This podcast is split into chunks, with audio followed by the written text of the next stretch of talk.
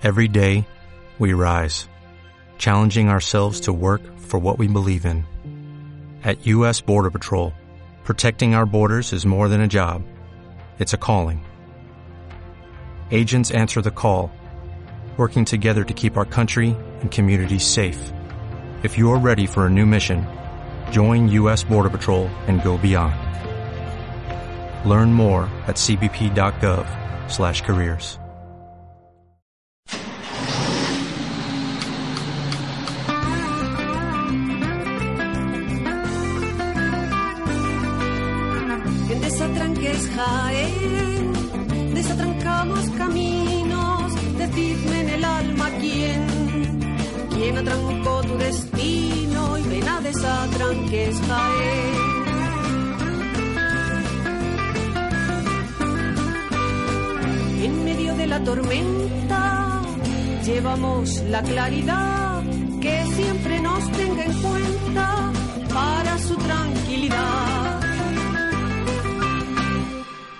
Buenas a todos, bienvenidos al podcast de Equilateral, el podcast de videojuegos indie que hacemos en equilateral.es. Yo soy Manudom y hoy estoy acompañado por la gentecilla de, de la página, de los redactores, y voy a pasar a, a presentarlos. Están por aquí Afri, Hola. hola, Alberto, Buenos días. Álvaro, Hola. eh, John, Hola, ¿qué tal? María Hola. y Violeta. Hola. Hola. Vio- ¿Cómo lo hace? Ahí hay muchas personas, ¿eh? Violeta está partida en dos o algo así, no sé. Son dos, es un ente, no, no lo sabemos muy bien. Una doble personalidad. Bueno, es también tu primer día aquí con nosotros, ¿no? En el podcast. Espero que no sea el último. ¿Cómo te sientes, Violeta? Ah, que tengo que seguir hablando. bien, sí, muy bien. A gusto como vosotros. sí. vale, que quede, que quede constancia de, de ella. bueno, hoy tenemos un programa que, que va a estar ocupado en la mayor parte por, por críticas porque tenemos juegos muy bonitos que han salido últimamente. Sobre todo Night in the Woods, que, que me ha tocado muy, muy en el fondo, muy en el corazón. Pero antes de, pasar a hablar de ello, vamos a comentar un poco la, actualidad de los indie que, que también hay cosas de las que hablar. Hacemos una pequeña cortinilla de estrellas ahí, a ver qué nos mete Alberto esta vez. Y, y comentamos un poco las novedades. Tri, tri.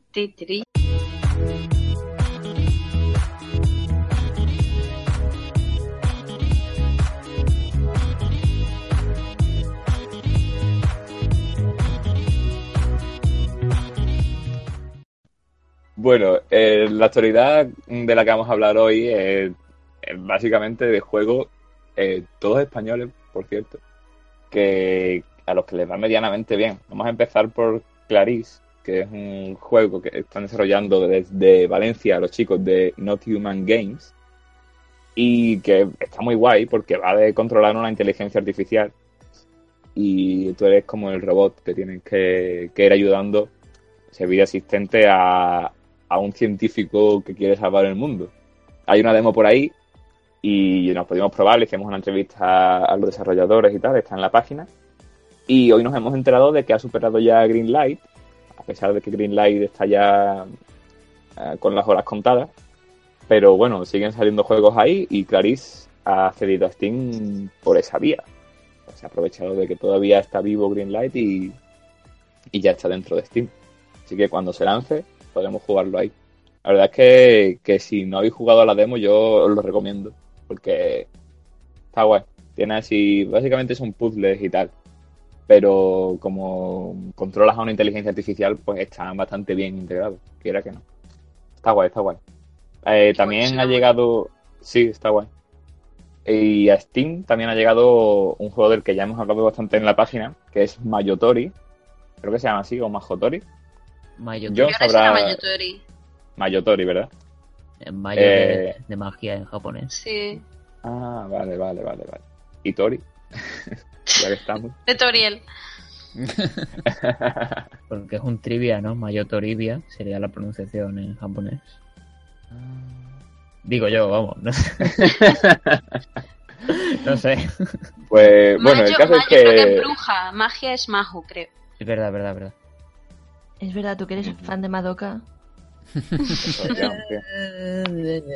Pero es que este tiempo no la veo. Bueno, para el que no lo conozca, Mayotori es un, un trivia, pero narrativo. Es decir, cada vez que vas a, te van haciendo preguntas y cada vez que las vas acertando, pues vas desbloqueando una parte de la historia o algo así. John sabe más de él porque lo ha jugado Ay, y ha hecho la crítica. Eh, Sí. Perdón, es que este creo que lo probamos en, en Valencia, en el, en el Games and Symphonies, que estaba allí en el, en el hall. Ah, sí, sí. bastante ¿No, probable porque Sí. Se mueven muchos por ferias y por eventos y tal. Y llevan ya bastante tiempo con el juego. Nosotros le hicimos una crítica hace tiempo. Y es que ahora ha llegado a Steam, pero por lo visto se ha reformado un montón, ¿no? Es como que, que lo han hecho prácticamente nuevo, ¿no? Sí, el juego salió el, el año pasado en hace- un, un año básicamente, el 1 de febrero creo, en itch.io. Sí. y lo que pasa es que no, no tuvo casi casi ninguna repercusión, o sea, muy poquísima gente se lo bajó y tal. Pero bueno, el juego eh, eh, han estado luego moviéndolo por ferias y tal y, y luego se, se le dio luz verde en Greenlight. Así que decidieron pues seguir adelante con ello. O sea, y le mejoraron un montonazo de cosas. Y ahora eh, toda esa versión mejorada que dicen ellos que en comparación con la original, la original se queda en un prototipo, lo cual mola. Yo solamente he jugado la original, así que a ver. Y Tocará probarla ahora, ¿no? Sale el 28 de, de marzo en Steam. Han sacado un tráiler eh, con que ah, con youtubers y tal, que se ve a youtubers jugando al juego. Yo la verdad es que no conocía a ninguno de los youtubers que salen, pero yo que sé, está guay. Y, y se ve un poco las cosas nuevas que tiene, ¿no? Por ejemplo, ahora se ve que está, tiene un montón de animaciones súper chulas, porque antes el juego era una sucesión de imágenes estáticas. Ajá. Y, y tiene cosillas como poder elegir con qué personaje quieres jugar, que eso la verdad es que se agradece, porque antes creo que era aleatorio. O sea, tú te ponías a jugar y, y te podía tocar una de tantas historias que hay. Y ahora pues al menos puedes elegir jugar la que quieres y tal. Y aparte de eso, pues son, dicen que han añadido un montón más de personajes, de, de historias con ramificaciones, de y de preguntas y tal que abarcan pues todo tema de que atañe al friki contemporáneo, según ellos. Y, y más cosillas. Y la verdad es que era un juego bastante simpático y no sé, la verdad es que ahora se, está bastante vistoso y tal. Y con todas las cosas que le añadido, no sé, pinta guay. La versión que probamos nosotros en, en Valencia solo traía el. mm, que eran una serie de preguntas que te hacían sobre cine o videojuegos. Sí, Hmm. el juego, el juego en esencia es eso. Mecánicamente es tú respondiendo preguntas. Es, que no sabía si era solo mm, esa- ese puzzle y había más escondido o, o yo qué sé. No, no, solamente, solamente es eso. Lo que pasa es que hay un huevo de preguntas y hay un huevo de historias y pues depende de cómo lo hagas, pues las historias salen bien o mal.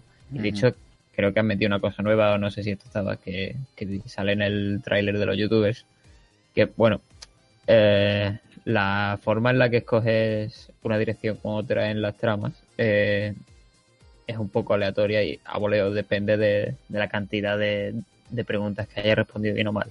Si has respondido todas bien, tienes un 100% de probabilidades de que la historia vaya bien, pero si has respondido alguna mal,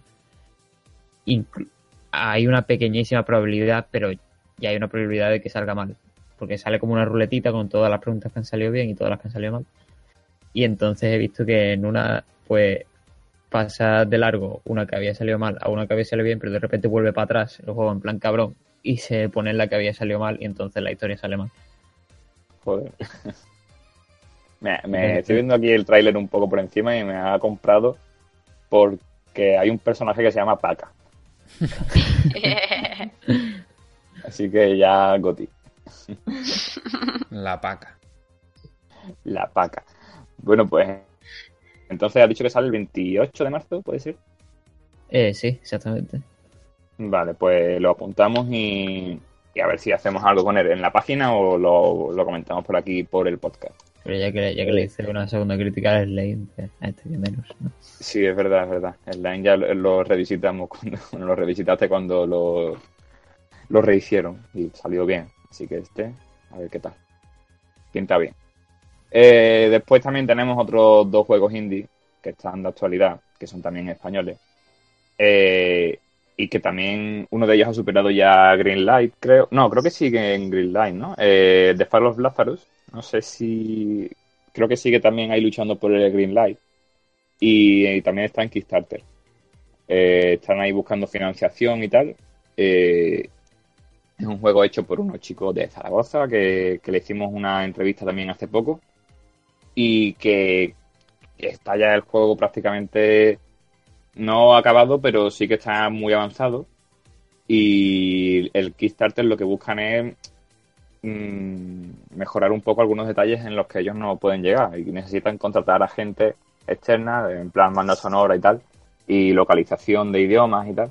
Necesitan buscar a gente externa y, claro, pagarles por ello. Así que por eso hacen un Kickstarter y piden poco en comparación con lo que se suele pedir. Piden menos de 10.000 dólares.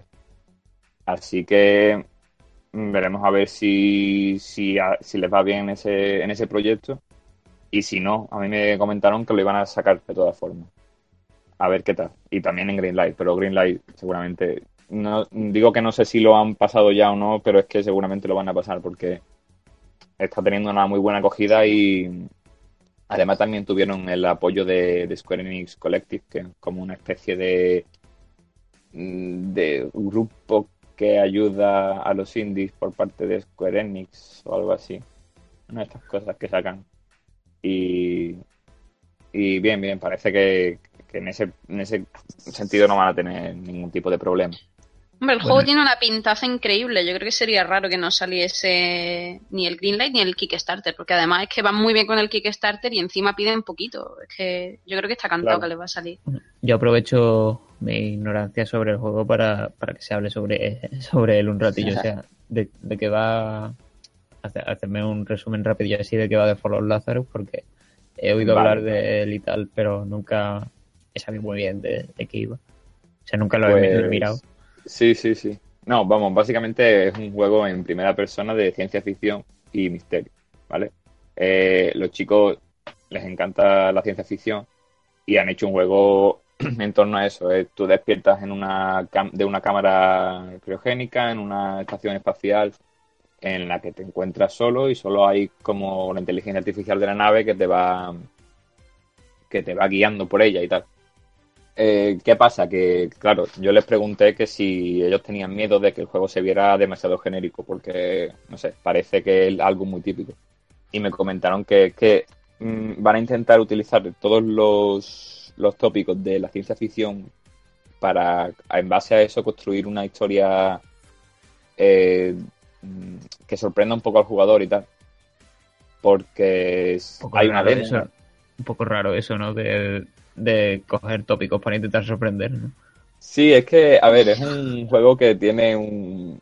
Es que no quiero desvelar nada, porque ver, tiene un prólogo que sirve, una demo que sirve como prólogo, que es autoconclusiva, y ahí te dejan ver un poco por dónde van los tiros. Tiene un giro de guion bastante chulo, que, que ya, ya de- si juegas a esa demo y luego mm, escuchas esto que he dicho, de que quieren darle quieren construir una historia diferente a raíz de los tópicos de la ciencia ficción, sí que lo entiendes un poco más. Pero así de, de entrada es un poco difícil de, de comprar. Básicamente el- ellos lo venden como un juego de misterios, puzzles y ciencia ficción. Y, y claro, es que al ser un juego tan narrativo es complicado hacerle un resumen sin desvelar mucho de la trama. Y Bueno, ¿y qué va y de qué va? ¿De que está en una estación espacial o algo así y tiene que resolver puzzles? Sí, pero los puzzles no son rollo, no sé cómo decirte, de Win ni nada de eso. Que Rollo Portal. que- Eh, No es, no es eso, es, los puzzles están súper bien integrados en el entorno, de tal forma que casi no te vas a dar cuenta de que estás resolviendo un puzzle, porque, eh, por ejemplo, en la demo, lo que tienes que hacer es entrar en una cuenta de... O sea, te metes en un ordenador y hay como una especie de red social, ¿vale? Y tú tienes que ir descubriendo qué está pasando porque tú de repente simplemente despiertas y ya está, despiertas en la nave y ya está. Entonces tienes que descubrir qué está pasando y, y la tienes que meter en los correos, pero los correos están encriptados por una contraseña, tienes que buscar algo una contrase- algo que, que te dé una pista sobre una contraseña, eso está en una taquilla de un compañero o en la tuya, no recuerdo bien, en la tuya creo tienes que ir y, y- y mirar. Y todo eso es un puzzle, pero en realidad tú lo estás haciendo como, como algo totalmente orgánico, no te das cuenta de que sí. Entonces yo lo veo bastante, bastante guay, porque también me dijeron que habría puzzles más típicos, más de conectar botones o yo qué sé, cosas así, ¿no? Porque, joder, al fin y al cabo estás en una nave y también se presta a ello. Pero que la mayoría de puzzles iban a estar integrados y tal. Y, y eso mola. A mí me recuerda un poquito, no, vaya, al mismo tiempo me recuerda y me parece súper diferente eh, a Soma. Porque el mismo rollo de tú solo en una estación espacial, un rollo así de misterio, que parece tener otra línea completamente diferente, pero no sé, me da una sensación parecida y como sea la mitad de, de guay, eh, compradlo.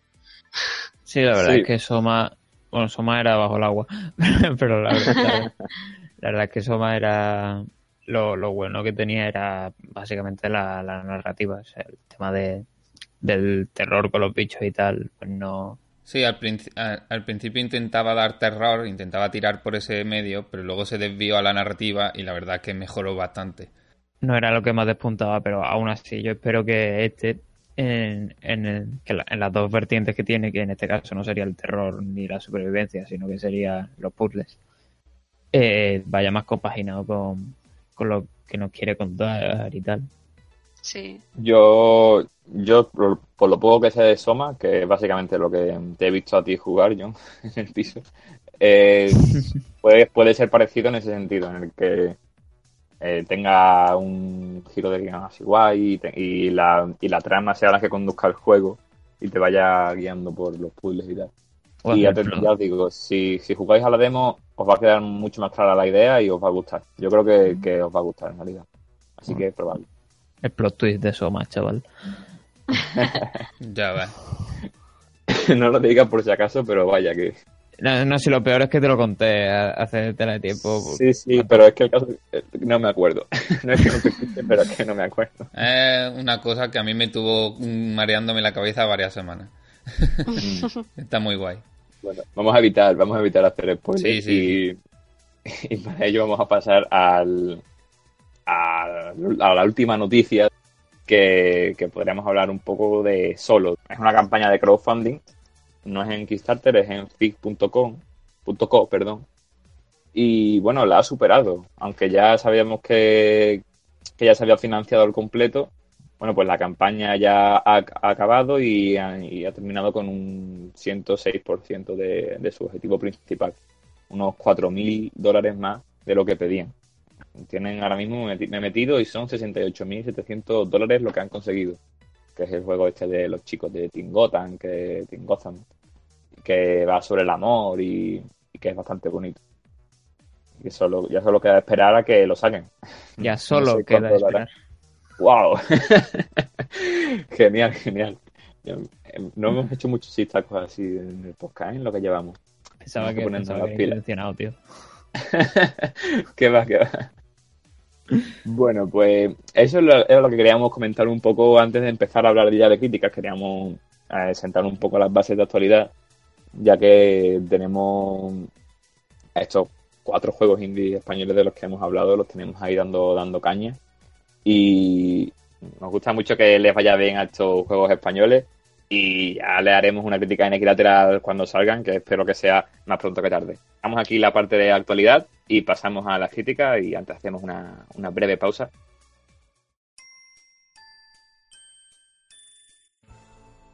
Empezamos la, la sección de críticas de, de indies con uno que, que tenía muchas ganas ya de hablar de él, que es Night in the Woods, el mejor juego.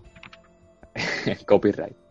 Porque, no sé, eh, en, esta crítica quiero que, que comentemos entre todos un poco los que hemos jugado porque me parece un juego un juego muy gordo para lo que para lo que me esperaba. O sea, me esperaba que me fuera que me fuera a molar, pero no que me fuera a, a gustar tanto en un sentido tan no sé, no sé cómo, cómo explicarlo. Es que para mí ha sido un juego muy fuerte. ¿eh? No, no sé si para los que lo habéis jugado también, que, que de momento de aquí creo que son María y, y Alberto. Mm, Pero para mí, a a mí me ha tocado bastante en las patatas. sí. ¿Qué os ha parecido a vosotros? Decidme algo que me sirva de guía, porque no soy capaz de, de hablar del juego, de verdad, ¿eh? os lo digo. Uf, yo, yo qué sé, yo aún, vaya, yo no sé ni por dónde iré, todavía no sé si voy por la mitad o yo qué sé, pero a mí me está encantando, yo ya me he enamorado de todos los personajes, de todos. y estoy deseando seguir, a ver mm, qué me cuenta, porque la premisa es clara, pero no sé a dónde quiere llegar, en mi, en mi caso, es como, pero ¿a dónde quiere? Es que no veo el final, es muy extraño. Mm, totalmente. Sí, eh, es un juego en el que no te das cuenta de, de nada. Es que, joder, es muy complicado hablar del juego sin hacer spoiler. O Mm. sin, sin desvelar cosas que, que es mejor jugarlas, ¿sabes? Que es mejor sentirlas cuando juegas. Mm. Entonces, es que es lo que digo, ¿cómo, cómo se puede hablar de este juego de una forma mm, más clásica, ¿no? De, de una forma en la que más o menos digas cómo, es, cómo está de bien o de mal, sin desvelar nada de, de lo que ocurre. A ver, se puede comentar el planteamiento y un poquillo cómo funciona, exacto, cómo funciona el juego y ya está, pero ya que cada uno descubra los secretos que tiene por ahí, porque tiene un montón de, cosillas escondidas con personajes secundarios además y está muy chula.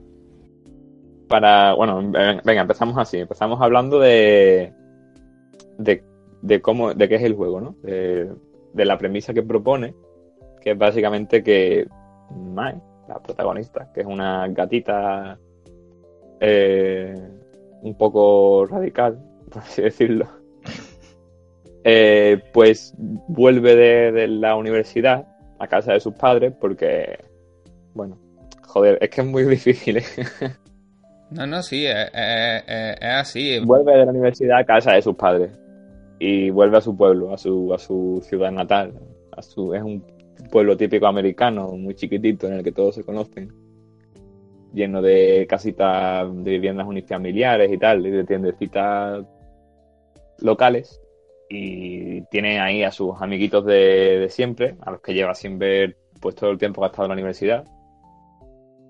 Y ahora pues como que vuelve al pasado, vuelve a estar con ellos, vuelve a tener una relación que hace tiempo no tenía y, y eso pues es un poco difícil, ¿no?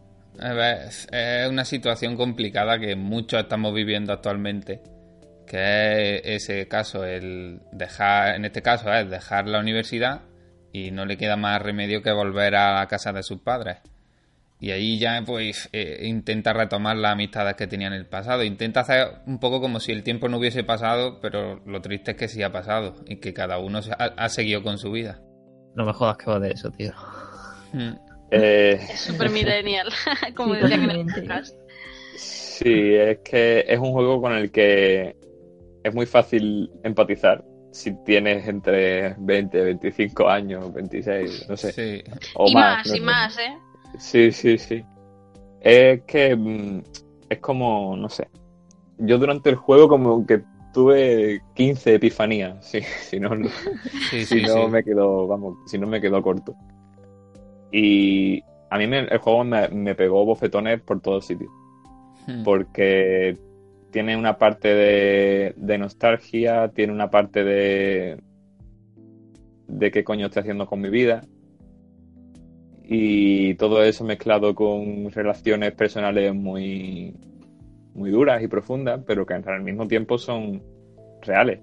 Mm. Y yo creo que eso es lo que más me ha llegado a gustar del juego, que, que propone personajes tan reales y tan bien construidos en un entorno que, que aparte de ser bonito, es como, como irreal, ¿no? Porque es, un, es como si fuera un cuento.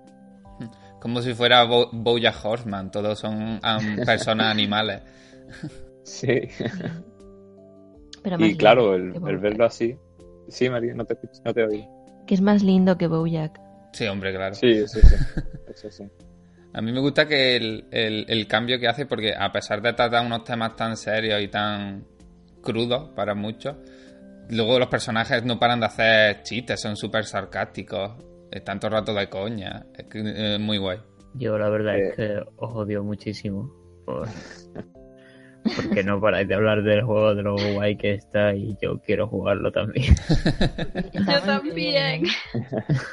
Es que, yo lo estoy jugando como súper despacio porque mm, llevo dos años esperando esto, entonces voy con muy calma. Ya pero es como, wow. Es como saborear un caramelito, ¿no? Cuando estás de dieta. Sí, digo, va, eso me tiene que durar otros dos años más. pero lo mejor, lo mejor de todo es que, a pesar de lo que yo pensaba, el juego es muy rejugable, ¿eh? Porque, Sí, sí, sí, porque si tomas y distintas decisiones, el juego Claro. como que se ramifica mucho. Y ves escenas nuevas continuamente. Hmm. Y yo creo, o sea, yo me lo he pasado solo una vez de momento y creo que, que me he dejado muchísimo atrás. Porque. Hmm. sí, porque no sé. Además, el juego como que no te obliga a nada, en absoluto. No, Tú haces lo que te da la gana. La mecánica principal del juego es que cada día se levanta la Mae de, de su cama y a ver qué hago hoy. Y a veces sale Sí. con los amigos, otras veces chatea, otras veces se va a hablar con algún ciudadano, lo que se te ocurra. Y yo, yo, por ejemplo, el otro día pues me tiré un montón de rato jugando al juego que tiene en su portátil. Ah. O... Mi vida. Exacto, nuestra vida. O directamente me puse a escalar por, los, por el tendido eléctrico en los tejados y descubrí habitaciones secretas. Entonces eso está muy Ay, guay. guay. Es muy, muy persona, ¿no? Mm. Yo sobre lo que comentabas lo que comentabais antes de la rejugabilidad y tal, a mí siempre me ha chirreado mucho que en, en este tipo de juegos que con una rejugabilidad tan de volver a jugarlo a ver qué pasa si hace otras cosas, siempre me ha chirreado mucho el hecho de que igual eso se carga un poco la experiencia inicial que tú tienes. No sé, no sé cómo explicarme, que tú juegas la primera vez en base a, tu, a tus instintos, a básicamente a lo que tú, a, la- a lo que te dicta lo que lo, lo primero que piensas. Y esa, digamos, es la, primera experiencia real. Y entonces jugar como una segunda vez ya sería como un poco chafar un poco esa experiencia, como o como hacer trampa. No. Sí, no sé, pero es que en este caso mm, está tan, tan bien llevado porque eh, no dejan de ser relaciones entre amigos. Pero Entonces, pregunta, sí. la- ¿las decisiones se toman en base a las típicas líneas de, diálogo, de elegir entre tres opciones y cosas así? A ver, el juego es totalmente diálogo. O sea, yo creo Ah. que, que es uno de los pocos juegos que he visto con, con tanto texto. Porque están todo el rato hablando. Y eso a mí me gusta mucho. Bueno, yo voy a poner el ejemplo más reciente que tengo sobre eso, que es Oxenfree, que Mm. hay básicamente un juego que también se basa exclusivamente casi en el diálogo. Y, y lo que hacía básicamente era que los personajes hablaban y cada dos por tres pues a ti te salían tres burbujitas de diálogo y tú escogías una de las cosas que querías decir en cualquier momento. Bueno, antes de que, de que se te agotaran. ¿Este es más o menos así? O... No, Oxenfree iba más fluido, los diálogos no paraban de ocurrir. Este, este sí se para y se inicia un diálogo, eliges lo que quieras, se quita y ya continúa hacia otro lado. Sí, es pero más es que- tradicional, ¿no? Mm. Las decisiones de los, de, que tomas en los diálogos eh, muchas veces son tonterías que no tienen en realidad Sí. relevancia. O sea, no son decisiones basadas en diálogo, como decía Pérez. Son Eh, decisiones son- como las de, por ejemplo, Kentucky Route Zero, en las que más que... No, vale. No. Es otra cosa, ¿no? Una tercera No, cosa. es, es que hay decisiones importantes, por ejemplo, con, con cuál de mis dos amigos voy a quedar hoy. Con esto, con este, depende de con cuál va a un sitio u otro. O decisiones en plan de cómo le respondo a mi madre, si le respondo de mala gana o de buena gana. Sí, en Así ese sentido Sí. es igual que Oxenfree entonces. Pero es que de no que- tiene, después no va a tener una relevancia en la trama que tú le hayas dicho, o bueno, hay cosas que sí, cosas que no. Hay veces que te dan a elegir entre dos o tres opciones que a lo mejor es hacer un chiste u otro chiste y ya está, y se queda ahí.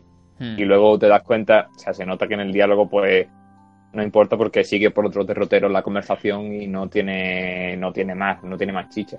Pero te, simplemente te da a elegir, tú lo haces y ya está, tú eliges uno de los dos y ya está. Y te sientes un poco más identificado con la protagonista. Y, y luego las decisiones eso van por otro, por otro camino más eh, diferente. Y Pero después también lo que... Sí. Ay, perdón. Sí, dime, dime, ¿no? Porque iba a cambiar de tema, así que ha- hablemos de... ¿Qué ibas a decir? Eh, muchas de las decisiones las tomas en plan de eh, no, o sea, no entre este amigo o este, sino simplemente al salir o investigar por ahí, como ha dicho Alberto, ya des- descubres escenas que si no, iba- si no vas a ese sitio no aparecen. Hmm. Entonces, de alguna Claro. manera también es una manera de decidir lo que pasa en tu partida. Sí, Claro. en ese caso el juego es- será es mucho más activo que simplemente diálogo. Hmm, Sí, Porque, sí. por ejemplo, está hay un profesor que te enseña las estrellas Oh, sí. y no te las enseña si no vas a verle. Claro. Entonces tú tienes que buscarle, ver y ya desbloqueas esa escena. Si no, no, esa escena no pasa. Sí, sí, sí. Qué guay. Hay un montón de personajes así secundarios que conoces y exploras un poquillo. O sea que su forma de generar la narrativa es muy emergente, es como muy diegética, ¿no? No Sí. está conducida. No, no, para nada. Tú tienes, tú tienes una estructura que se podría diferenciar por los días que pasan. Tú eh, de- despiertas, duermes, despiertas, duermes. Pero lo que pasa en esos días es totalmente decisión tuya Mm. y, y es como una persona que sale de su casa y va andando por el pueblo y le van ocurriendo cosas Hmm. y Qué ya guay. está. Y además que es, que es súper cabrona la gata. A todo el mundo va preguntándole cosas y los deja. A mí yo quiero, quiero destacar una cosa del juego, que es que eh, el Mae toca el bajo y tiene un grupo con los amigos. Pues Ay, qué me, guay. me encanta el minijuego de, de tocar con el grupo. Sí, Porque sí, está- siempre. Yo por lo menos lo he jugado con el mando, que para mí es más Sí. fácil, porque es, de este- es Sí. como el rock band, tienes que darle justo cuando pasa por la línea al botón adecuado. Ay, ese es mi rollo. Y me encanta porque es que está súper bien, súper bien sincronizado. Cada toque que le das al botón es una nota del bajo y está súper bien sincronizado con la música. Y yo ayer, jugando así, con el ritmo, me sentía súper pro con el bajo. en los momentos, por ejemplo, en lo que hace tan, tan, tan, tan, tan, tan, tan, está súper chulo. Oye, pero, pero es posible hacerlo bien porque yo siempre fallaba en todo. Yo en la primera canción lo hice mal porque no sabía cómo jugar. Porque es otra cosa, el juego no, Claro. no te pone tutoriales, te dice, ah, abrígualo. En la segunda canción ya estaba preparado y me salió casi perfecta y fue como, Dios, qué chulo está cuando te sale bien. Pero PC es como muy obvio, ¿no? O sea, te pone números directamente y yo le daba, pues ponía 1, 2, 3 y 4. Pues yo le daba el 1, al 2 y al 3 y al 4. Sí, No ya, ya, sí, es. sé que es obvio, pero ¿sabes lo que pasa también? Que me lío un poco porque yo estoy muy acostumbrado a jugar en la Play y aquí los controles Ah. que me salían eran de Xbox sí. y entonces yo vi una X y le di a donde no era. Fue, Pues a mí me salía... Es que Ah, lo juego yo con lo- teclado. Claro. Claro, yo, yo acabo de descubrir que...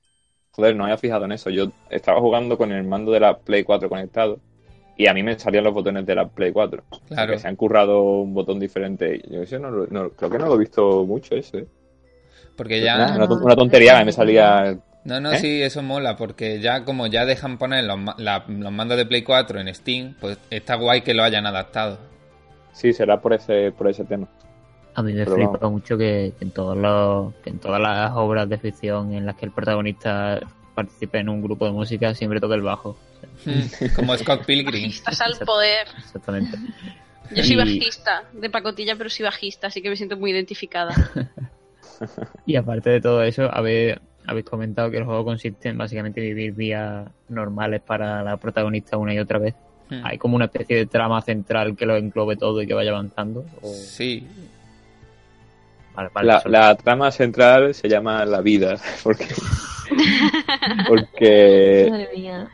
No, sí, y... Me bastaba con un sí, tranquilo. es la, la- la vida millennial. No, sí, La es milenia que... es la mejor. Perdón. Bueno, es que tampoco... O sea, hay una trama, sí, pero... Hablar de ella sería incurrir mucho en spoiler porque la trama tal cual esa ocurre casi, casi en los compases finales del juego. O sea, no sé. La, una trama típica de videojuego mm, se queda al final. Y al principio es como de, de estar en el, en el pueblo y hacer cositas, ir conociendo de, de nuevo a tus compañeros y tal. Es un, como los animes, un slash of life, pero en juego. Un slash of life. Sí, que realmente exacto. vas cortando. slash, co- no, es- re- realmente vas cortando es- a la gente que Es, slash no. Slash por, no. por ahí va, por ahí va el Slice, chiste, quiero decir. ya, ya, ya. Y a mí me ha gustado también una cosa, que es que el juego tiene, como esto que hemos comentado de, de lo de tocar el, el bajo, tiene muchas mecánicas adicionales que, que no quiero llamarlas minijuegos, porque es que no son minijuegos, son mecánicas concretas que aparecen en, a lo mejor aparecen en un, en un, en un segmento del juego y no vuelven a aparecer nunca más, pero han estado ahí y te han sacado un poco de, de la rutina del juego. Sí, le, le dan variedad. Sí, y, y sí, tiene constantemente cositas así que, que, joder, son un soplo de aire fresco que, que mola un montón. Y eso, eso a mí me ha, me ha gustado bastante. Qué ganas de jugarlo tengo. Sí, igualmente. Es amor. Tenéis que darle, tenéis que darle. Yo, yo voy ya seguramente hoy empiece por el, por el segundo, segundo run, porque quiero ver más cosas que me he dejado por el camino. Y es muy fácil dejárselo por el camino. Así que mm, una- me gustaría acabar con... ¿Sí? Espera, no, una cosa que quería decir es que una cosa que me encanta es eh, cuando desbloqueas el portátil, ¿no? Que es lo desbloqueas casi al principio. Ah, sí. Y vale. Como que yo lo que hacía, por lo menos era cada día, antes de acostarme, por lo levantarme, me, me metía en el ordenador a chatear. Sí, Y Sí. es totalmente innecesario y no hace falta para nada. Y el juego no te dice que lo hagas. Y yo todo el día ahí metida en plan, ay, voy a chatear con mis amigos, a ver qué me dicen. sí. Pero eso es Además- verídico, ¿eh? Eso es muy verídico. Sí. En persona tienes como la versión responsable de eso, que es que te pones a estudiar antes de dormir. Ah, bueno. Eso, eso no es realista. No, no, eso, eso no es realista, nada. Sí, que eso, yo, lo- yo también hacía eso, de cada vez que me levantaba, miraba el ordenador, hablaba con, con los colegas a ver dónde estaban y iba para allá. Y después por la noche, pues lo típico de que te metías en el Messenger y, y comenzabas a hablar con alguien y ya está, a ver cómo le había ido el día, ya está, le decías dos o tres polladas y te ibas a dormir. Además que yo que soy súper fan de Mystic Messenger, me encantaba cómo se... O sea, estaba súper bien hecha la personalidad de cada uno solo con el chat.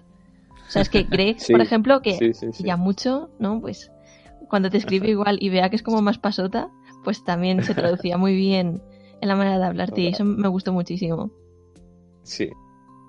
Joder, qué Bueno, guay.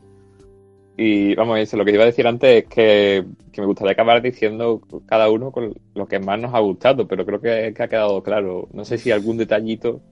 No Greg, sé. Yo sí, es, sí tengo- es lo mejor. Greg. Le quiero Greg. tanto, es, Es- maravilloso. Es lo más guay que hay. Es que creo que lo, que lo que más me ha gustado del juego es cómo te mueves por el mundo, porque tan guay. Y, y Mm. sobre todo la parte de hacer equilibrios por, por, por todos los sitios, subirte a los cables Un eléctricos poco, y... un poco vandalismo, ¿eh? Pero... Sí, total. Total. Me acuerdo que en un podcast de Night oía a Chico, a, perdón, a Chico Nuclear diciendo que una cosa que le sacaba de los videojuegos era que se pudiera saltar, porque es, es algo que en la vida real no haces, pero a mí me encanta que los videojuegos puedas saltar, Sí. porque a mí me encantaría poder ir saltando la vida real, y no lo hago porque me da vergüenza. Pero, o sea, el otro día iba andando y una chica iba pegando saltos, ¿no? Bajando una cuesta que hay en Madrid muy grande y bajó la cuesta entera pegando saltos. Y yo, qué envidia, ojalá. No me digas que aquí, me tiene, puedes hacer aquí eso. tiene- aquí tiene sentido porque eres un gato, ¿no? Así, los gatos saltan. Sí, pero eres, eres un gato, pero eres el único que lo hace. Están todos los vecinos súper civilizados y tú dando saltos encima de coches. Entonces, si fueras por el mundo en otro juego dando saltos, quedaría raro, porque quedaría, no sé, la animación que tienen los juegos normalmente de saltos son para cosas muy concretas. Aquí no, aquí puedes ir saltando y vas como moviendo los brazos ahí en plan, soy súper feliz, estoy... sí, aquí, aquí por ejemplo mola mucho, pero en el Final Fantasy XV te pone a dar saltos con Nocti y ya sí que es súper raro.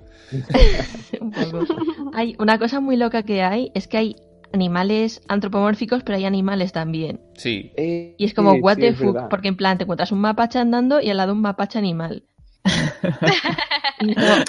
¿Qué es esto? Guay. Ay, no, no quiero hablar de eso, porque, bueno, da igual. Ala, ala, ala, seguro Eso. que viene spoiler con eso. ala, sí, ya, ya me ha hecho... Mierda, pasemos de tema. ya me diréis, ya me diréis cuando, cuando lleguéis a esa parte de- del juego. Ya me, me- me pondréis un pondréis un mensaje en el grupo y diréis, hey, Cabrón. My God. sí, ¡Ey! Simple- simplemente. hey, ya, y ya sabré todo lo que os ha pasado. Venga, vale. Nada, que en resumen, que tenéis que jugar, sí o sí. Eh, hay que jugar a este juego. Eh, Yo ya tengo mi goti de... ¿Podemos hacer ya el, el podcast especial de los mejores del año para meter ya este? En, marzo. Hacemos un reportaje de el un mejor juego de 2017. Y Sí. solo, solo Night on the Woods. Bueno, mm, ya le, le hemos lanzado suficientes flores a, a este juego. Así que, si no queréis añadir nada más, que yo seguiría hablando de él, ¿eh? pero si no queréis añadir nada más, pasamos al siguiente, que, que va a ser Boar, juego español. Boar. al que han jugado Afri y John. Afri le ha hecho Lo- crítica Ajá. en nivel oculto Lo- y Los John a rezagados con el Night in the Bus. ¿Han han jugado algo? Sí. Mientras, mientras estabais ahí jugando a Bull, nosotros estábamos disfrutando de los buenos. Que me recuerda también esto a- al último podcast de Anaí en el que Pep decía que mientras, mientras Víctor estaba, mientras Chico Nuclear estaba jugando a Zelda, él estaba jugando a, a Berserk, Uf, Musou. no me Tío, hables. digo. no, no pongas tampoco que Bor tampoco está tan mal. eh. No, Está no, guay. No me hables de Berserk, pero, por favor. pero vale. Que yo también he estado jugando al Berserk. Pues entonces yo me entenderá. Sí, pero tú voluntariamente. Ok. Sí, sí, voluntariamente. A ver, For como- Science, ¿no? Soy masoca. A ver, creo que le ha pasado a todos los fans de, de la serie que han dicho, bueno, es un Musou, no pasa nada, es de Berserk, vamos a jugar. Bueno, y al final no creerás lo que pasó a continuación. De verdad. Bueno, a- hablándonos un poco de, de este indie español que ha lanzado Daniel Moreno, se llamaba el chico, Sí. ¿no? Que lo ha hecho. Dazlog Studio y lo Dazlog forma Studio. únicamente el Daniel Moreno, creo que se apellida así. Sí, creo que es un chico de Málaga y lo ha editado Sí. Badland, Badland Games. Mm. Bueno, contanos, contanos un poco de qué va Bur. Pues yo tengo un poco de relación amor-odio con Bor, la verdad. Porque en unas cosas me ha encantado y en otras cosas es un poco como decía la crítica. Se nota que, que Daniel, en este caso, tiene muchísimo talento, muchísimo. O sea, mucha idea de cómo tiene que ser un juego, pero le ha faltado esa experiencia de saber. No sé, hacerle caso a los testers, supongo, ¿no? Un poco como decíamos con Rise and Shine, de que la, la dificultad la hacen un poco para ellos, como que se lo han pasado mil veces y a ellos ya les parece fácil, entonces, aunque lleguen 20 testers y les digan, mira, esto es súper injusto, lo dejan así. Pues creo que le ha pasado un poquito lo mismo. Y una, una cosa que yo destacaba en, en mi crítica es que tiene como dos partes que si estuvieran integradas estaría muy bien, pero están excesivamente diferenciadas, que son los puzzles y el plataformeo. Y puse de ejemplo de, de juego que sí tiene bien integradas esas dos partes, Braid, ¿no? Braid sí integra muy bien en los puzzles con las plataformas. Dios lo tenga en su Eh, gloria. ¿Qué? Dios lo tenga en su gloria. Blow. Eh, en Bor eh, hay como. O, o haces puzzles o haces plataformas, ¿sabes? Hay, hay algunos que tienen un poquito integrados, pero son poquitos. Eh, la primera, en la primera parte abundan los puzzles, los que te tienes que parar, además son bastante pausados, tienes que observar bien cómo funciona todo y trazar tu estrategia y empezar a moverte con, con precisión, ¿no? Y con y esperando tu momento y tal. Pero luego llegan momentos en los que hay sierras que se mueven, que la Sí. madre que las parió a las sierras. y no sé si John habrá llegado a los misiles teledirigidos, pero la madre que trajo los puñeteros misiles teledirigidos. Yo el juego me lo pasé anoche y si te digo la verdad, me, me gustó bastante y la, la única la única dificultad injusta que le veo es la de los jefes finales. En el caso de, de las sierras y de los, de los misiles teledirigidos y ese tipo de las sierras creo que están desde el principio. Los Sí. misiles teledirigidos ya salen al final. Sí. Y yo creo que son. eh, es que el juego también tiene mucho de, de plataforma que se basa en eso. O sea, yo lo veo tal que eh, tú llegas al escenario, más o menos ves lo que tienes que hacer con el clon y tal. Que Mm. bueno, eh, hay que explicar. el- los puzzles del juego se basan en una mecánica de que sacas un clon de ti mismo y con eso vas haciendo movidas. Y hay distintas formas de aprovecharlo. Eso está guay. Y. Y eso. Y luego ya, pues, a partir de en cuanto más o menos resuelve, por así decirlo, el puzzle mentalmente en tu cabeza, pues ya solo queda tirar de, de habilidad. ¿Qué pasa? Que eso no siempre es así, porque el escenario a lo mejor es súper grande Hmm, y tú ob- obviamente no lo ves todo.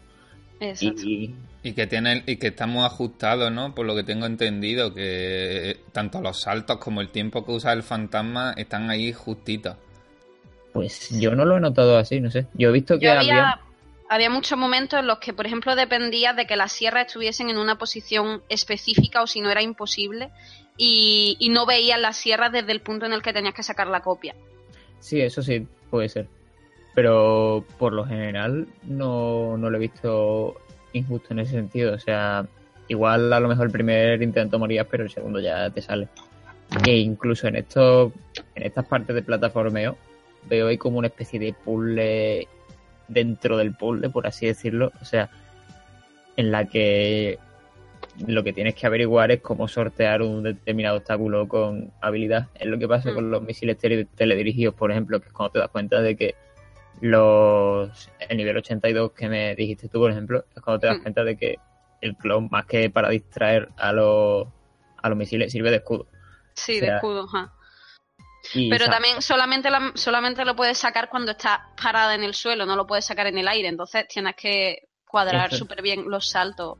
Eso sí, ahí es cuando el juego te fuerza a ser súper plataformero y, ten- y cuadrar súper bien los saltos. Como tú has dicho, por suerte el personaje es bastante lentillo, o sea, puedes controlarlo bien. Mm. Estoy de acuerdo en que la, la parte final se abusa demasiado del plataformeo y como que choca. Hay un poco, hay un conflicto de intereses extraños. Cuando, con la primera parte que con, la, con el resto del juego que yo diría que se disfruta más, porque la, la segunda es más un, una especie de Super Meat Boy Sí. eh, mezclado con puzzles y queda raro. Hmm. Y, a- y aunque a mí me gusta mucho Super Meat Boy y me encantan los juegos de plataforma en 2D y por eso lo disfruté, la verdad es que se nota que, que el resto está, está mejor hecho. Pero aún Mm. así me gustaría centrarme en lo que considero que es lo peor del juego mecánicamente, que son los jefes finales. Sí. El final del juego es odioso. Eh, de verdad, no he odiado una cosa. Es lo que más odio de todo el juego. verdad. Mi problema ya no es que sea difícil, es que es injusto y aburrido. Sí. O sea, que tiene, tienes que morir en sitios para aprenderte el patrón y poder esquivarlo en la siguiente vez. Pero como los patrones de, De las bolas. ataque son siempre iguales y tú no puedes hacer nada por, por hacerlo más rápido el combate, te tienes que esperar hasta volver a llegar hasta ese punto injusto para poder pasarlo y entonces te llega otro punto injusto y tienes que volver a empezar desde el principio y otros 15 minutos esquivando ataques para llegar al siguiente punto injusto, aprendértelo también y volver a hacerlo y así hasta que te pase el jefe. El problema de estos jefes es que se basa, son muy lentos, o sea, son el Mm. típico jefe de darle tres golpes. O sea, lo que básicamente hace es esperar, esquivar su ataque, esperar el momento para darle un golpe y Es que a ni hacer... siquiera le da un golpe, eh, siempre, se dan el golpe ellos solos. Tú lo único que tienes que hacer es esquivar, salvo en, el ulti- en la primera fase del último.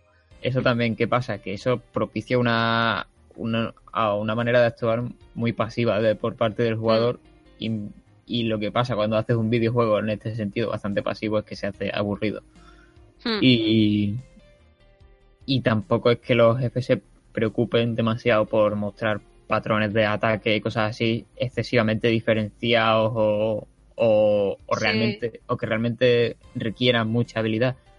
Es simplemente saber por dónde viene cada cosa. Que Hmm. es verdad que el juego te lo avisa. O sea, en, en uno de los jefes Pero finales. no te lo avisa con el suficiente tiempo como para que te dé tiempo a reaccionar. ¿eh? Mm, Es verdad que en uno de los jefes finales, por ejemplo, a mí me. Lo de las sierras mecánicas, imagino Sí, que sabrás de lo que te por la izquierda sí. y por la derecha. Ahí puedes ver como el ojo tira para donde va a venir la sierra. Pero, Sí, pero la segunda y tercera fase te engaña. Sí. Y. Pero es que es eso, es que. Y. Y en el jefe final ya es súper abusivo porque ni siquiera tienes que darle ni hacer nada y no hay checkpoints. Ojo, si te matan, que mueres de un golpe, vuelves a empezar al principio todo el jefe. ¿Y qué pasa? Hmm. Que tú estás todo el rato esquivando lo que ya te sabes. Hmm. O sea, los golpes, por dónde va, por, por dónde van a venir y tal. Y por, pues yo qué sé, por tienes un descuido o lo que sea. O porque también eres presa del RNG que hay a veces en el juego. y, y mueres y tienes que volver a hacerlo todo otra vez y un coñazo. Sí. Se puede decir, en este caso al revés, ¿no? Que el Dark Souls es el por de los RPG. sí, pero aún así, Dark Souls, yo que sé, en un jefe requiere una actitud muy activa. O sea, tú te sabes los patrones de, ataque del enemigo, pero tú no sabes por dónde, cuándo te los va a hacer ni por dónde te va a venir. Solo tienes que aprender a verlos y a esquivarlo. Tienes que, lo que dijo Pérez la otra vez en el podcast, siempre tienes que jugar concentrado.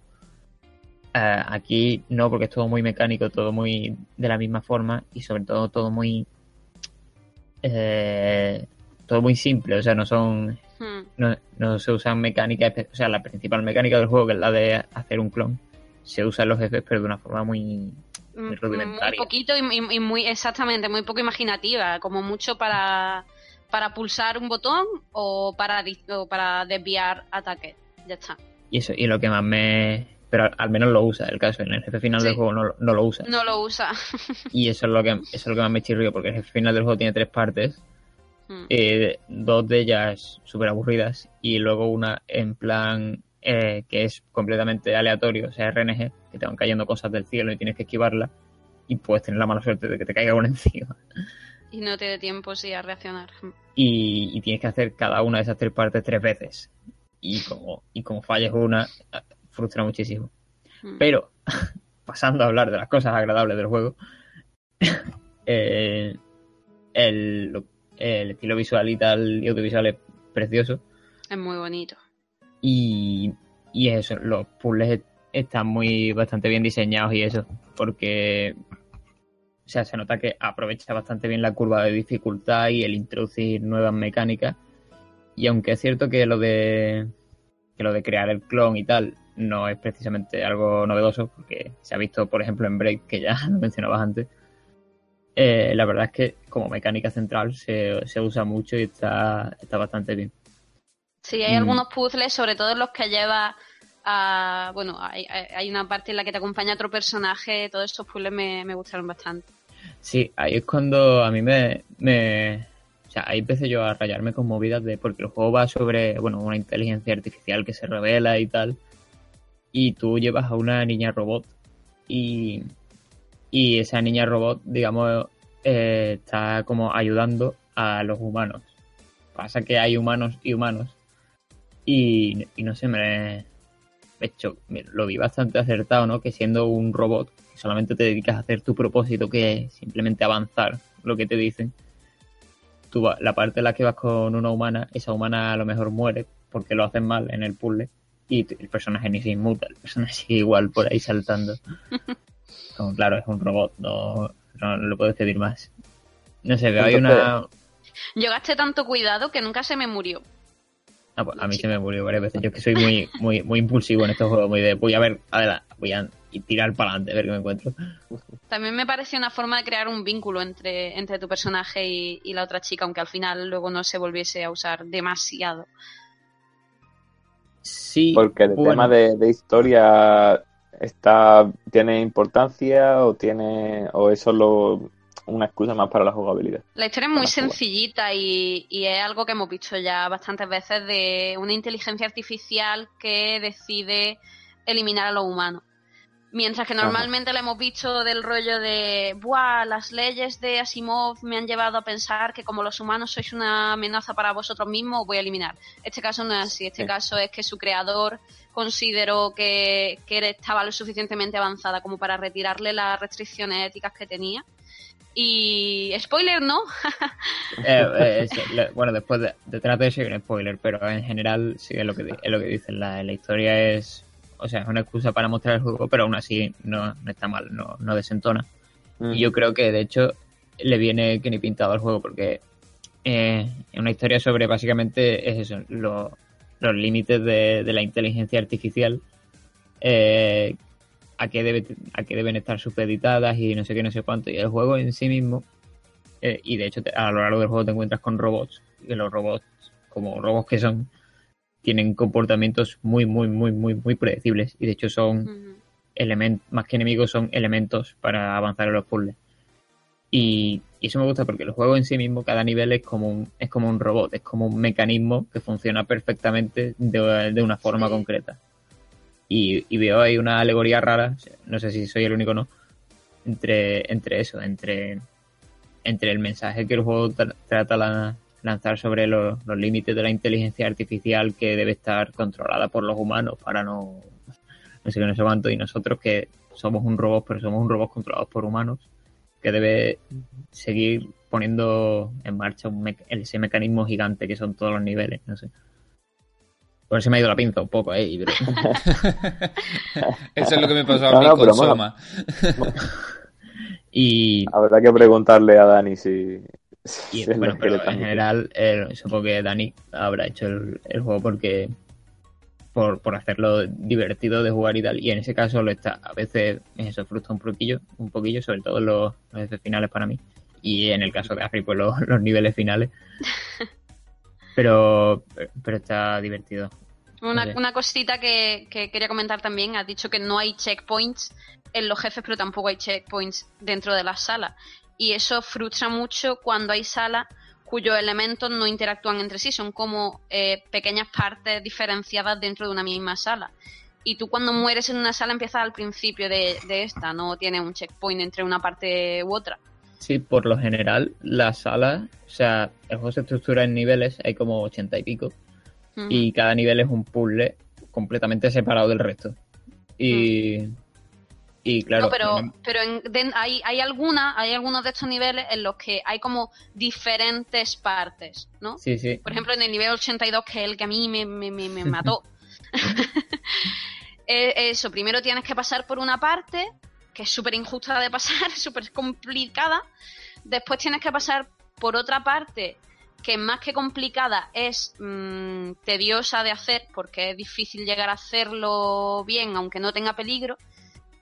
Y después vuelve a otra fase en la que vuelve a ser muy muy fácil morir. Entonces, si pasas la primera parte y mueres en la segunda o en la tercera, tienes que volver a hacer desde el principio toda la primera parte, volver a pasarte todo el tedio de la parte de en medio y volver a la parte a intentar la parte final, que es muchísimo más injusta todavía que la primera parte, y volver al principio y volver a hacerlo todo otra vez. Entonces se vuelve muy repetitivo y muy coñazo. Sí, porque por lo general eso no suele ser problema porque la- las salas son pequeñitas y, y te las pasas al instante, pero llega, llega un punto en el que el juego, por, por querer avanzar en la curva de dificultad, hace las salas bastante más grandes y es cuando ya se vuelve un problemilla el, el no tener checkpoints. Hmm. Y por lo general es, es eso. Eh, también al ser, eh, volviendo a lo de las salas pequeñitas, el juego aprovecha mucho el, la mecánica del reseteo. Que eso no sé Sí. si es algo que me gusta demasiado. Pero mm, básicamente hay una... Por lo general suele haber, no sé si, yo no me he fijado en si hay más, pero por lo general suele haber eh, un- una manera única de superar los puzzles. No, no hay mucho lugar a la imaginación. Y en cuanto No. falles una cosa, pues tienes que tienes un botón de reseteo para empezar de nuevo. Son, eso no sé si me termina de convencer, pero como, como ya he dicho a Free, eh, para ser el primer juego de un chaval que además lo ha hecho solo, eh, y que además imagino que estaría probando una mecánica con Game Maker Studio y decidió convertirla en un juego, eh, no tampoco tampoco Hmm. creo que sea un, un error flagrante, o sea, Hmm. porque lo que es el diseño de los puzzles y tal está bastante chulo. Luego, eh, a nivel de sonido está muy chulo, la banda sonora me gustó mucho, pero tiene un par de momentos en los que se quedan en silencio. Hay como cinemáticas que son completamente vacías de sonido y queda como raro. Ah, y pues choca un poco con, con lo chula que está la banda sonora el resto de- del tiempo. Aunque se pueda volver un poco repetitiva en ciertos momentos, pero es, es- es guay. Ah, pues en eso no me fijé. Lo sobre la banda sonora, a mí como es el típico de música así relajante y tal, eh, muy robótica también. No, no me suele molestar porque es como típica música que tienes de fondo para cosas. Hmm. Pero bueno, yo creo que no, que no hay mucho más que decir ya de, de No. Está Sí. guay, está divertido, es muy cortito. Si te gustan los juegos de puzzles y plataformas, te va a gustar, aunque tenga un par de momentillos frustra- frustrantes, pero está guay. Te tienen que gustar ambos. Sí, eso sí. Yo, eso- yo veo que, que eso, que para ser el primer juego y tal, lo, lo estáis eh, diciendo que tiene cosas buenas en, en aspectos en los que hay veces que los primeros juegos suelen fallar, ¿no? En diseño de niveles y tal, algunas veces. Pero bueno, si los puzzles están bien llevados y tal. Además, el diseño artístico a mí me encanta. O sea, me, me gusta bastante esos que son tan minimalistas y tal. Sí. Simplemente verlo desde fuera me gusta. Ya después luego cómo responde y tal es diferente. Pero bueno, lo recomendamos entonces. Sí. Vale, vale. Eh, pues si queréis pasamos ya al siguiente juego del que ya hablamos la- en el podcast anterior un poquito, solo un poquito. Y a ver si a ver si Álvaro nos puede hablar un poco más hoy, ya que eh, tenemos mm, una nueva crítica publicada en equilateral.es. Estamos hablando de mm, Milkmaid of the Milky Way, Que es un juego noruego escrito en verso. A ver si Álvaro nos comenta un poco más de, de qué va y tal. El juego, bueno, eh, lo que tú dices, ¿no? Que ya, ya comenté en, las, en el anterior podcast. Y sí. bueno, más allá. Bueno, yo tampoco no quiero hablar mucho de la crítica, vaya, ya la tenéis en la web. Pero. Una crítica que yo recomiendo mucho que, que la leáis. de verdad, de verdad, es muy buena. Sí, yo pensé hacerla también en verso porque digo, bueno, así también tiene un poco de más gracia. Ahora la- he visto que la acaba de, de retuitear su creador, eh, Matis bien. Folkestad. O sea, que, que guay. Y bueno, el juego, pues ya lo, lo que dije en el anterior podcast, que una aventura gráfica de pixel art, eh, vamos, bastante bonita, muy bucólica y vaya, sobre todo a los a los que os gusten las aventuras gráficas, digamos, clásicas, ¿no? Rollo de LucasArts y tal. Pues la recomiendo porque a la vez tiene, al mismo tiempo tiene ese rollo tradicional de la aventura gráfica como de los 90 y luego tiene una segunda parte un poco más rompedora que de hecho se, se diferencia bastante de lo que de las expectativas que tenemos nada más empezar el juego y la verdad es que me ha, me ha gustado más de lo que pensaba al principio que, que me iba a gustar y la historia está bastante bien trata trata bien algunos temas como eso no el paso del tiempo y La historia, cambio. o sea, lo que, lo que es la premisa es, es un poco loca, ¿no? Un poco así de entrada choca, ¿no? De, Sí, al principio, Vale, como- bueno, eso tú, el, la protagonista del juego es Ruth, es una granjera eso, de un fiordo noruego sí. y básicamente eso, bueno, se ve... De hecho, no, no te dicen apenas nada de la historia personal de Ruth, tú mismo eh, va... Ella tiene como un diario, entonces en el momento en que tú lees el diario, pues ya te enteras un poco de lo previo a... de la historia previa del personaje. Y bueno, no, no es spoiler si digo que eso, que los padres fallecieron y le han dejado la granja y ella está un poco, digamos, dubitativa, ¿no? De si seguir con la granja o si a lo mejor tiene un futuro mejor por delante y tal.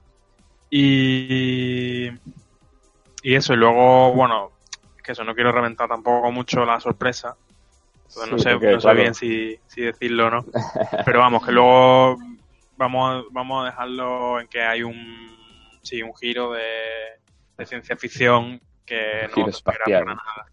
Porque, ya te digo, al principio del juego con las vacas y tal, parece que va a ser un poco como el 1, 2, 3 Switch, pero luego ya cambia cambia bastante y, y eso, y los temas de, de la juventud y la bueno y eso, el paso del tiempo, la vejez y tal, Sí. a mí me lo hace bastante bien. Bueno, y luego por supuesto el formato, que realmente es lo primero que llama la atención del juego, el tema de que esté todo en Claro. verso, que ya, ya comenté en el anterior podcast que, que eso, ¿no? Que, que está bastante bien hecho y, y vamos, que se le ha currado bastante nuestro amigo, nuestro nuevo amigo Matis, porque es que eso, hasta la menor descripción de cualquier objeto está, está en verso y todos los diálogos, vamos, el juego completo. Y, y eso, vamos, y está, luego hablando de cosas más mundanas, está a precio reducido y está para iPad y para ordenador. Y si tenéis eso, sobre todo los fans de la aventura gráfica, pues os recomiendo mucho que lo juguéis. Yo tengo una duda, o sea, lo de que el juego esté en verso y tal es algo, digamos, importante con respecto a, a las mecánicas o es más un, un adorno que otra cosa. Quiero decir, el juego senti es, el juego no se podría entender de otra manera si no estuviera en verso. o- No, yo creo que más bien que lo ha querido hacer así un poco el Una sacada de polla, vaya. Sí, sí. Como diría García Lorca, una sacada de polla. Y, sí, sí, es verdad. El juego en sí, pues sí, no, no había caído en lo que dices tú, pero sí que hay cierta disonancia, porque no... Si el juego no estuviera en verso sería igual, realmente. No hay, no lo explican de ninguna manera, a menos que, que yo lo haya visto, no lo explican de ninguna manera dentro de- del juego. O sea que en ese sentido el formato y, y el contenido eh, no, no van de la mano. ¿eh? Bueno, así por lo menos queda bonito. no sé. Sí, yo creo, no sé, sería interesante a lo mejor una Sí. entrevista con el creador o preguntarle. Uy, pero se está- se pero sí, sería algo. interesante saber si a lo mejor pensó primero en hacer juego en verso y luego la historia o tiene algo que ver o como, como No, simple- yo creo también que tampoco le hace falta una justificación narrativa al, al hecho de que esté en verso, ¿no? Porque tampoco tiene una justificación narrativa al hecho de que sea pixelar, por ejemplo. Es simplemente un recurso, Claro. un recurso artístico que le ha parecido bien al autor, que pegaba en, el- en, el- en su obra. Y mira, yo, yo lo veo bastante guay, así también, yo qué sé. Puesto hecho, a aquí- contar una aquí historia habría- en texto. Y habría que considerar ya el, lo que vendría siendo el valor na- el valor narrativo que propia, que aporta la propia lírica, que eso yo ya no tengo ni idea, porque yo no tengo ni idea de, de lírica. pero, Sí, pero es verdad que, que añade al ambiente bucólico del juego y tal, pues sí que añade algo. Bueno, luego la segunda parte más de ciencia ficción, igual no tiene tanto que ver, pero sí, yo eh, a lo mejor puede quedar eh, en ese sentido de que es algo que aporta más a la ambientación del juego que a lo que viene siendo el, juego mecánicamente, que el juego no tiene por qué ser todo mecánica tampoco. Sí, sí, yo lo veo, lo veo en esa, sin haberlo jugado, lo veo más cercano a, eso que tú dices, yo. Eh, Lo veo en referencia a eso. Que bueno, eh, aunque hemos hablado aquí un poquito de él, que quiero recordar de nuevo que la crítica de, que ha hecho Álvaro está ya en equilateral.es y que tenéis que leerla, sí o sí, porque al igual que el juego, está escrita en verso y se lo ha currado para que lo leáis. Está súper chula. Bastante original y me ha, me ha gustado, me ha gustado bueno, mucho. me alegro de que os guste y eso, que, que la leáis. vamos.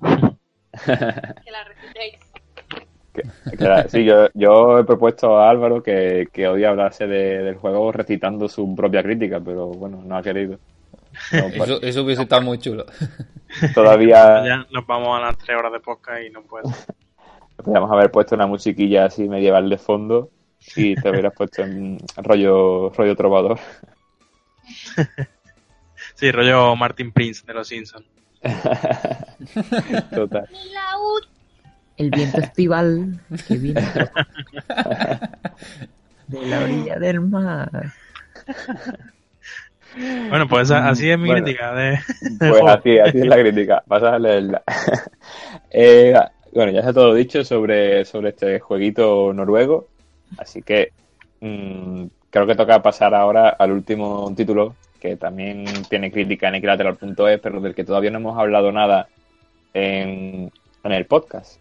Y no hemos hablado nada porque la, la autora de la crítica eh, no, no se ha dignado a pasarse por aquí hasta hoy, es Violeta. Está aquí Por motivos y de nos va a agenda. hablar. Por motivos de agenda, sí. Tenemos. Somos un poco irregulares en este, en este podcast. Sí. Pero bueno, eh, cuéntanos un poco de qué va Hayden Folks, que es también un juego que, que es muy bonito. Mm. bonito y, y entretenido porque hay, bueno, los que hayáis jugado a, los que hayáis tenido los, los libros de Wally, de dónde está Wally, os recordará un montón a, a Hidden Folks porque se trata de encontrar elementos y personajes que, que aparecen en escenarios muy detallados. Eh, brevemente quería comentar cosas que no, que no incluí en la crítica porque la hice antes de, de terminar el juego al 100%. Es decir, jugué a todos los escenarios, pero no encontré todas las, todos los elementos que había. Y, y una cosa que aparece cuando acaba, cuando acaba el juego, es que te preguntan, ¿y ahora qué? Cuando ya has encontrado todos los elementos, te, te solicita una dirección de correo electrónico para que te avisen cuando se, se desbloqueen tres escenarios más que no están todavía disponibles. Y eso me pareció bastante curioso. Ah, qué guay. Y qué guay. sí, sí, sí. Y aparte, la verdad es que tengo muchas ganas de jugar a los tres niveles, porque el juego engancha un montón, la verdad. Eh, breve descripción: el juego es de Adrián Deyu, que es el diseño de John, del diseñador del juego, y Silvia Tegroes, que es el, el ilustrador, junto a un programador, una productora, un QA y un diseñador de sonido, que este diseñador ha grabado más de 960 efectos con la boca Cojones, qué habilidad. todos los sonidos del, del juego están grabados con la boca y la verdad que son muy graciosos. Y como decía, hay un, el ilustrador de que es uno de los creadores del juego, tiene para mi gusto mucho acto, mucho acto de presencia porque el juego parece diseñado por, por un diseñador gráfico. Es decir, está en dos dimensiones, pero tiene capas interactivas. Es decir, que hay que mover y girar objetos para que aparezcan elementos que no, que no están a la vista, que no es como Wally, que si te pones a buscar, eh, ahí parcialmente está oculto el objeto, pero en Hidden Falls es que a lo mejor está detrás de, de una antena parabólica, por ejemplo, y tienes que girarla para que aparezca el, el personaje que estaba reparándola. Sí, que usa la profundidad también, ¿no? Eso es. Y a lo mejor también tienes que mm, subir la compuerta de un garaje para que salga un, un objeto. Un montón de... Tiene mucha interactividad. Claro, pero, pero el juego es en, en 2D, ¿no? Completamente. Eso es. Y, y los gráficos son en eh, fondo blanco y los dibujos son trazos negros todos, ¿no? Sí, hecho, hechos a mano. Hechos a mano también. Sí, Entonces es como que es muy fácil que la vista no, no dé con el objeto que estás buscando, ¿no? Porque sí, porque al fin y al cabo es todo confunde una maraña. sí. Y la dificultad es, es dura o qué? Porque veo que he visto que hay niveles que son más pequeñitos Sí, y que tienen menos, menos elementos en pantalla. Quizás Sí. eso, esos niveles son los más fáciles o, o hay también hay más complicación. Más, porque más bien lo- ese tipo de niveles te ayudan a, a respirar un poco. Como en la crítica lo, lo comparé con, con el diseño editorial, cuando en la página deja espacios blancos, libres de texto, para que respire la, eh, la página. Y yo lo vi en ese sentido que se, que se parecía que lo utilizaban de esa manera, no, no como tutorial, aunque sí que el primer nivel es, fácil, pero luego hay otros niveles que son igual de fáciles que sirven de transición. Pero realmente no la dificultad del juego no tiene una curva, da saltos, mejor dicho, porque el primer nivel es muy fácil, pero luego el segundo es muy complicado, tiene muchos elementos, muchos detalles. Y, el resto siguen también en la misma línea y luego de repente hay otro muy fácil. Es decir, que sirve como transición, no es la dificultad es todo el rato alta, por así. Sí, claro, claro, claro. Vaya, el, el nivel de, de detalle a veces roza lo enfermizo, porque, por ejemplo, en los mapas de. Hay un mapa que es en una ciudad y otro mapa que es un- en unos laboratorios, y cada cuadro eléctrico y cada pantalla de ordenador no están diseñados al azar, tienen todos muchísimo nivel de detalle. Y ahí te puedes perder, porque a veces te, te piden que tengas que encontrar un, un objeto muy pequeño en un escenario lleno de objetos pequeños. Entonces es muy difícil. Pero muy gratificante también cuando lo encuentras. Espero que no haya un mapa de buscar una aguja en un pajar. Lo hay. Prácticamente Lo lo hay. Prácticamente El, lo hay. el juego es así, ¿no? Enteramente, ¿no? El juego es buscar una aguja en un pajar. Exacto. Y temas de... mm, Sé que siempre pregunto por lo mismo, que soy un poco pesado, pero Ajá. temas de trama y tal, ¿hay como tal? ¿O hay una, hay una historia que seguir? ¿O simplemente te proponen un nivel y, y tú haces eh, y tú buscas el- los objetos que te pidan y ya está? Sí, está, está todo desconectado, igual que igual que Wally, aunque al- algunos libros de Wally eh, tenían un tema como eh, Wally en Hollywood, por ejemplo, pero Sí, sí, sí, a- aquí aquí no hay ninguna ningún tema común porque hay escenarios de desierto, de, jungla, como he dicho también de ciudades, de laboratorio y que en sí no tienen ningún tipo de, de relación y, y los personajes que tienes que encontrar tampoco se repiten entre un mapa y otro, o sea que creo que no, que no hay ningún hilo conductor en ese sentido. Una cosa, una de las cosas reprochables que no, no metí en, en mi crítica era, era la repetición de ciertos elementos interactivos que si lo averiguas en un mapa, en el siguiente puedes lo, lo, lo encuentras por pura mm, deducción del anterior. Quiero decir, si en un mapa eh, tienes que encontrar un pájaro que sale de la boca de un cocodrilo, luego en el siguiente mapa vas a intentar buscar otro tipo de, por ejemplo, un, un buzón, hacer clic en un buzón para que del buzón salga una carta.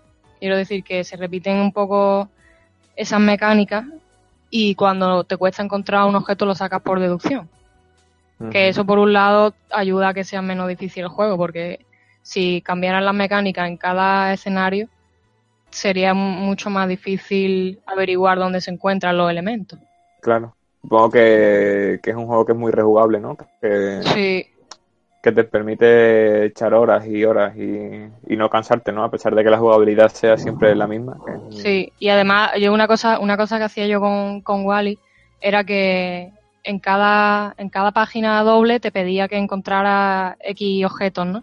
Pero una vez que ya los encontraba todos, me, me ponía a buscar, bueno, pero ahora voy a encontrar eh, eh, la, la cola del perro, ahora voy a encontrar el bastón del mago, que no te lo pedían, pero que en casi todas las, en casi todos los escenarios salían esos elementos. Y es como tú también puedes hacer un juego dentro del juego. Tú, tú misma te ponías tus reglas, ¿no? Sí, sí, sí. Claro, Me gusta mucho buscar cosas, por eso este juego, claro. la verdad que le hace bastante justicia a lo que es un juego de, de agilidad visual. Es ideal que, que te haya gustado, que, que Sí. hayas encontrado este juego y le Totalmente. hayas podido hacer la crítica. Sí, sí. Y yo no, yo no la hice, en- bueno, ya que Álvaro no, no ha querido recitar su crítica en verso, yo he escrito un pequeño análisis en verso Ah, bien. Bien, bien, que no sé cómo estará, pero, pero lo voy a recitar. Venga, venga, lo escuchamos.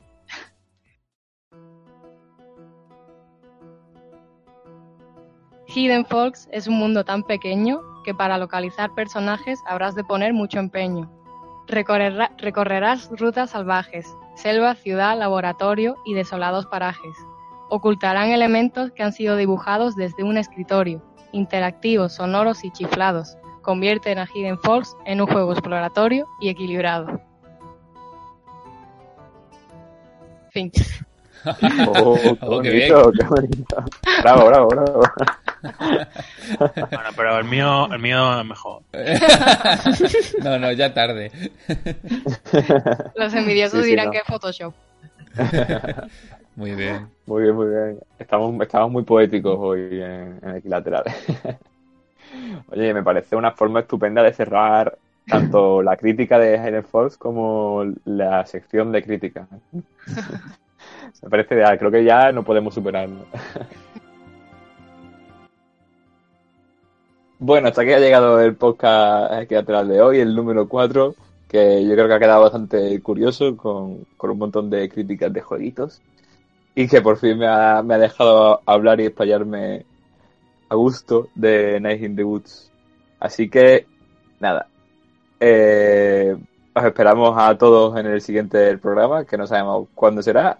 Y eh, muchas gracias por seguirnos, tanto aquí como en las redes sociales, como en nuestra página, equilateral.es. Chicos, eh, muy bien, ¿no? Todo guay. Sí, Bueno, hay que, hay que despedir a los que se han caído por el camino. sí, bueno, ha Sí. habido, ha habido baja. ha habido unas cuantas bajas que se han ido quedando atrás. Esperemos que no se haya notado mucho. Pero, pero vaya, todos estamos aquí con, con el corazón. Nada, un, un placer estar una vez más con vosotros y hasta la próxima. Hasta luego. Chao. Hasta Adiós. luego.